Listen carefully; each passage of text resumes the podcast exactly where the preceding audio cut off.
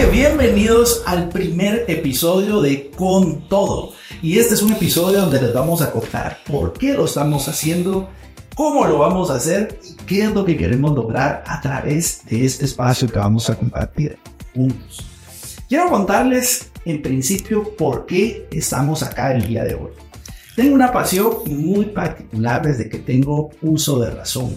Soy una persona que tiene una bendición muy particular y es desde que muy temprano sabía lo que me gustaba hacer. Vengo de una familia en donde mi mamá se graduaba de muchas cosas y siempre la miraba graduándose de cosas en la casa, llegaba con togas y la acompañaba a graduaciones. Y mi papá no se graduó de la universidad, pero siempre me enseñó la pasión por negocios y en general por vender y lo acompañaba a sus visitas. Él era visitador médico y lo acompañaba a vender. Y me enseñaba algo muy importante, que no importa cualquier cosa que hagas, el saber vender y el saber venderte era fundamental. Así que de mis dos papás aprendí dos cosas muy particulares. De mi mamá, una pasión por el aprendizaje, por aprender, una curiosidad por el mundo inquebrantable. Y de mi papá, una convicción que uno podía lograr cualquier cosa, no importando que no me graduara de la universidad. Mi papá no se graduó de la universidad y sin embargo aprendí cosas muy importantes de ambos. Cuando a mí me preguntaban de niño qué quieres hacer cuando crezcas, yo solía contestar con una palabra muy simple pero muy contundente. Quiero dedicarme a educar, a enseñar, quiero escribir, quiero algún día fundar una universidad, un colegio. Y además, mis trajes, te puedes imaginar, en Halloween no eran muy curiosos, eran muy comunes. Eran las togas académicas. Y me gustaba disfrazarme de togas académicas y nadie sabía qué era ese disfraz tan extraño que llevaba Julio Zelaya. Pero para mí, cuando escuchaba una canción como el Gaudeamus Igitur, la canción de las graduaciones, se encendían mis ojos, mi corazón y yo quería saber mucho más de eso. Así que toda mi vida se enfocó en un propósito muy particular. ¿Cómo hacía para enseñar? Y te podrás imaginar que en el colegio me encantaba aprender y además enseñarle a mis amigos y amigas. Me encantaba incluso en los recreos cuando me compartían cualquier duda que tuvieran con sus parejas, con sus papás. Yo estaba en el recreo atento a escucharles y además a tratar de alguna forma de poderles dar una palabra de aliento. Tuve una bendición muy importante de saber eso desde muy joven, como te contaba, y hacerlo parte de todo un propósito de vida. Cuando apliqué a las universidades donde estudié, no había ninguna duda de lo que quería hacer. Incluso en una de las aplicaciones a una escuela de negocios me decían, ¿y por qué quieres estudiar acá? Y recuerdo que en la carta les dije, porque quiero algún día ponerles la competencia. Y este es el focus group más dedicado y más caro que voy a hacer, pero me va a ayudar a prepararme para lo que algún día quisiera hacer. Por supuesto que en ese momento probablemente pensaron las autoridades que era una broma, que era simplemente algo sarcástico que estaba haciendo, pero yo sabía que eso era lo que en realidad amaba hacer. Tuve la oportunidad de escribir desde muy joven y era algo que me fascinaba cuando miraba mis ideas plasmadas en un papel. No ha sido un camino fácil, porque me encantaría decirte que saber lo que uno quiere hacer y saberlo desde muy temprano implica que no vas a tener subidas y bajadas en tu vida. Quiero compartirte que cuando tenía 24 años y había sacado mi doctorado, muy joven, ya me había graduado de mi maestría y también del doctorado, me volví una persona en extremo arrogante. Pero empecé a creer que ese título que tenía de alguna forma me hacía diferente a los demás. Debo confesarles que muy interior, muy en mi interior, cuando las personas me decían Julio, yo quería que me dijeran el doctor Celaya. Y cuando me lo decían, sentía algo que llenaba lo más profundo de mi ego. Pero ese ego empezó a volverse insaciable, como siempre sabemos que es el ego. Y ya nada era suficiente. Y empecé a querer más y más cosas para demostrarme a mí mismo, por supuesto motivado de una profunda inseguridad no tratada, que si conseguía más títulos o si conseguía más dinero o conseguía más cosas, yo iba a ser más valioso. Y eso te podrás imaginar que me llevó a problemas enormes, porque parecía que todo se volvía insaciable. No importaba la cantidad de dinero que ganaba, siempre parecía querer más. No importaba si tenía un buen carro, siempre quería el siguiente mejor. Y esto me trajo problemas enormes en las relaciones que tenía cercanas, pero también en las relaciones más importantes de mi vida. Yo me casé muy joven y tuve también muy joven a mis hijos, pero te puedes imaginar vivir con una persona que era en ese momento profundamente egocéntrica y que tenía que vivirse centrada en lo que esa persona quería. Me di cuenta, sin embargo, que todo lo podía perder de un momento a otro y fui perdiendo cosas. Ese trabajo que empecé a través de una empresa que había fundado, a través de mis propias decisiones y mi propia arrogancia, empecé a perderlo todo. Empecé a creer también que si publicaba un libro por arte de magia se iba a vender todo. ¿Y qué crees? Fue un fracaso enorme. Al punto que mi primer libro creo que no lo compraron ni mis papás. Y perdí mi casa. Imagínate que había hipotecado mi casa para publicar ese libro pero motivado no necesariamente por el deseo de contribuir, sino por el deseo de plasmar mis hojas, que lo vieran los demás, y ese que lo vieran los demás. Era motivado por el ego, no tanto por un deseo de servir. Bendito sea Dios, a una edad muy temprano pude darme cuenta de estas cosas, pero no sin sus consecuencias, porque perdí muchas cosas. Perdí empresas, llegué a divorciarme, cosa que fue devastador para mí, porque fue un proceso que empezó pequeño, pero se fue volviendo mucho más grande. Y se volvió un proceso de decir, ¿quién soy en realidad? No qué hago, sino quién soy y por qué se ha ido perdiendo esa nobleza e, y esa inocencia que tenía ese Julio de niño. Ese Julio de niño que lo que quería era ayudar a las personas, que quería hacer grandes cosas, pero para un propósito mucho más noble, mucho más sano y un propósito que ayudará más a los demás. Y déjame contarte que esa fue la primera parte de mi vida. Pero me encantaría decirte que uno aprende la lección a la primera. Pero esa lección, como siempre me gusta decir, si tú no has aprendido en la vida la lección, la vida te cambia de maestro. Pero estás destinado a repetir la lección hasta aprenderla. Así que cuando ya era un tanto mayor, ya había logrado ciertas otras cosas, ya motivadas por otro tipo de motivaciones, ya con un deseo de servir, había publicado ya otros libros, había fundado otras empresas, pero nuevamente tenía una inquietud un tanto más existencial y era qué toca hacer de acá en adelante. Y recuerdo haberle dicho a unos amigos, estoy francamente decepcionado porque logré todo lo que aparentemente quería de niño. Pero tal cual el correcaminos, cuando finalmente es atrapado por, por el coyote, el coyote dice, bueno, ya lo alcancé, ¿y ahora qué hago? Lo mismo me pasó a mí.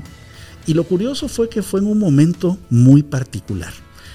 Esa pequeña duda se sembró cuando estaba en la graduación de una de las universidades que había formado. Y en esa graduación, después de ver lo que había soñado toda mi vida, me empecé a dar cuenta que ahora tenía menos libertad que antes, que ahora estaba más pendiente de las deudas que antes, más pendiente de muchas cosas administrativas y que en el proceso de buscar un propósito noble y de largo plazo, me estaba perdiendo en una meta. La meta la estaba, la estaba confundiendo con el propósito. Así que como siempre he sabido, siempre uno puede volverse a encontrar y la vida es de nuevas oportunidades cada día. Y una de las cosas que he sabido cuando me encuentro entre una encrucijada, que escribir y crear es parte de mi propia salvación. Así que me puse a hacer lo que me encanta hacer, a escribir. Y de ahí que recuerdo que hasta mi misma editora Michelle me decía, Julio, ¿y para qué otro libro? Y le decía, porque si no escribo, mi alma se va a morir y mi alma se va a apagar y no quiero nunca apagarme.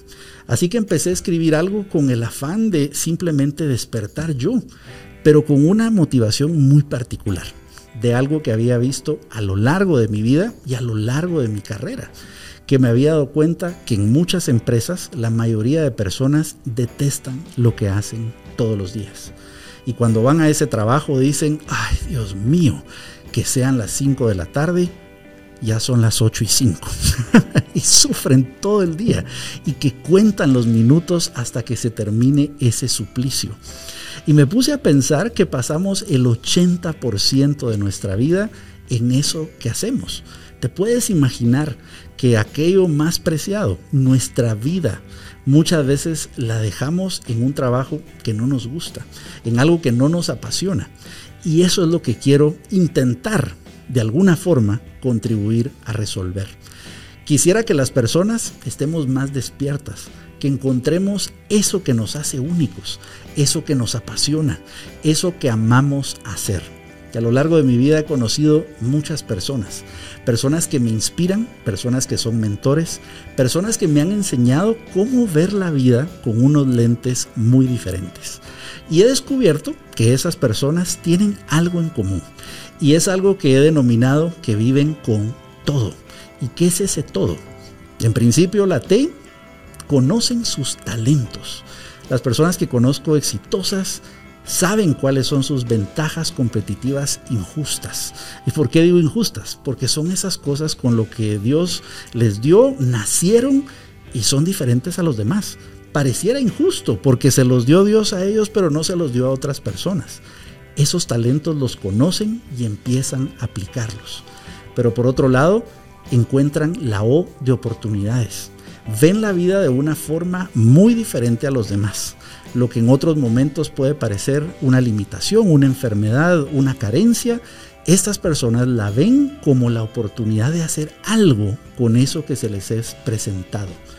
Luego tienen una D, la D de la dedicación. Y estas personas se dedican incansablemente por miles de horas a mejorar sus talentos, a encontrar oportunidades y a vivir en pro de un sueño, de una pasión muy particular. Y finalmente, y no menos importante, la O del optimismo. He encontrado que las personas que admiro, esas personas que han trascendido, tienen una forma muy particular de ver el mundo y son personas que no importa lo que están viviendo, aún sea una pérdida, la peor de las pérdidas, saben encontrarle algo positivo y saben hablar de oportunidades en lo que otras personas ven problemas. Así que son personas que viven con todo.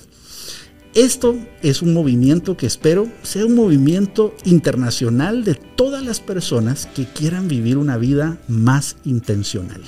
Le estoy hablando al 80% de las personas, de acuerdo a Gallup, que creen que podrían vivir mejor, que podrían encontrar una vida más despierta, más plena, más abundante. A esas personas deseo hablarles y a esas personas deseo que nos hagamos una tribu de almas conscientes, despiertas y que busquemos vivir una vida más con todo. Así que de qué se trata este movimiento? Voy a tratar de compartirte diversas cosas en un afán por aprender junto contigo cómo vivir una mejor vida, una vida con más propósito, cómo descubrir nuestros talentos, oportunidades, cómo dedicarnos a eso que nos apasiona y cómo tener unos lentes del optimismo y ver una vida llena de posibilidades y de oportunidades. Así que lo primero que hice fue destilar lo que he aprendido a lo largo del tiempo y este proceso de tratar yo mismo de despertar y orientar mi propio llamado a través de un libro llamado Con todo. Y es un manual muy práctico lleno de historias, pero además de herramientas paso a paso para que encuentres eso que a ti te hace diferente y te hace único. Pero por otro lado, sé que un manual no es suficiente. Por lo tanto, necesitamos inspirarnos al lado de expertos, de mentores, de personas que a través de su vida y de su historia nos van a contar cómo hacerlo. Y de ahí es donde nace este podcast. Este podcast que conocerás personas de diferentes talentos, de diferentes entornos, de diferentes modelos de vida, que nos van a decir cómo están viviendo con todo. Y créeme que escoger estas historias no es una tarea fácil, porque son personas variadas, de diversos lugares, de diferentes entornos, que lo que van a hacer es compartirte su propia historia de vida. Pero por otro lado vamos a tener un blog donde vamos a compartir semanalmente herramientas muy prácticas y vamos a ver pequeñas cápsulas de inspiración que te inviten a vivir una vida más plena. ¿Cuál es mi objetivo? Que juntos podamos hacer una gran comunidad, que podamos despertar y que podamos hacer un mejor entorno, no importa dónde ejerzamos nuestro liderazgo. Me gusta terminar con una historia que es con la que inicio mi libro. Y quiero que tú veas una palabra que vamos a colocar acá en grande. Quiero que tú la veas. Hoy vamos a hablar de liderazgo. Quiero que observes esa letra que estamos viendo allí y esa palabra que estamos viendo. La dejé unos pocos segundos antes que te dé un infarto y un derrame, porque sé que la he equivocado una letra y coloqué liderazgo con S. Y sé que estás pensando, Dios mío, pasó hablando un montón de tiempo y no sabe ni escribir la palabra. Pero tenme un poco de compasión y misericordia. ¿Por qué estoy haciendo este experimento contigo? La vida se trata de un 100%, de un liderazgo con Z. Pero las personas van a juzgar un pequeño error, esa S, que equivale a un 11% de error, sobre toda nuestra vida. Y no importando dónde estés tú, las personas van a esperar grandes cosas de ti y esperan un 100%. Tu familia espera un liderazgo con Z, 100%. Las personas que trabajan contigo en la empresa, donde sea que tú trabajes, esperan tu 100%.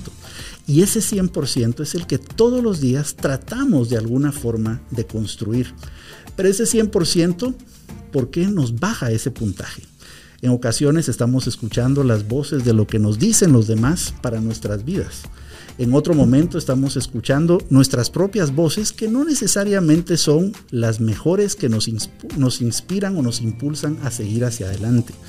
En otras ocasiones es simplemente el entorno, que empezamos a creer más en lo que estamos viendo, leyendo o escuchando versus esa voz que nos grita con gran fuerza que estás llamado para hacer cosas diferentes. Así que espero que vivamos un liderazgo con Z, que despertemos juntos, pero que hagamos una gran comunidad de personas. Y quiero enseñarte algo. Esta silla, acá donde van a estar las personas que vamos a conocer, a compartir y que además vamos a conocer en conjunto, es una silla que te invito a que tú me digas quiénes debemos entrevistar quiénes tenemos que tener en este espacio para conocer su historia. Porque una de las cosas que más me llama la atención es que hay muchísimas historias, pero están en otros idiomas, están en otros países. Y lo, la grandeza que tenemos como región latinoamericana muchas veces está escondida. No conocemos los grandes casos de éxito de emprendedores, de emprendedoras, de personas que están viviendo su llamado plenamente. Y lo que deseo es que nos inspiremos en conjunto. Así que te doy las gracias por haberme acompañado hasta acá. Te invito a que te quedes sin falta en todos estos podcasts porque vienen historias espectaculares que hemos estado grabando, que han sido aleccionadoras, inspiradoras, pero que me han ayudado a mí en cada historia para encontrar un poco más de mi propio llamado, de mi propio despertar y que espero que hagan lo mismo contigo. Así que mis amigos y amigas, bienvenidos a este espacio dedicado a encontrar nuestro propósito, hacer de ese 20% de personas que aman lo que hacen todos los días, que se despiertan y dicen, hoy es un buen día para vivir con todo. Así que Dios los bendiga y nos vemos en este espacio donde aprendemos a vivir con todo.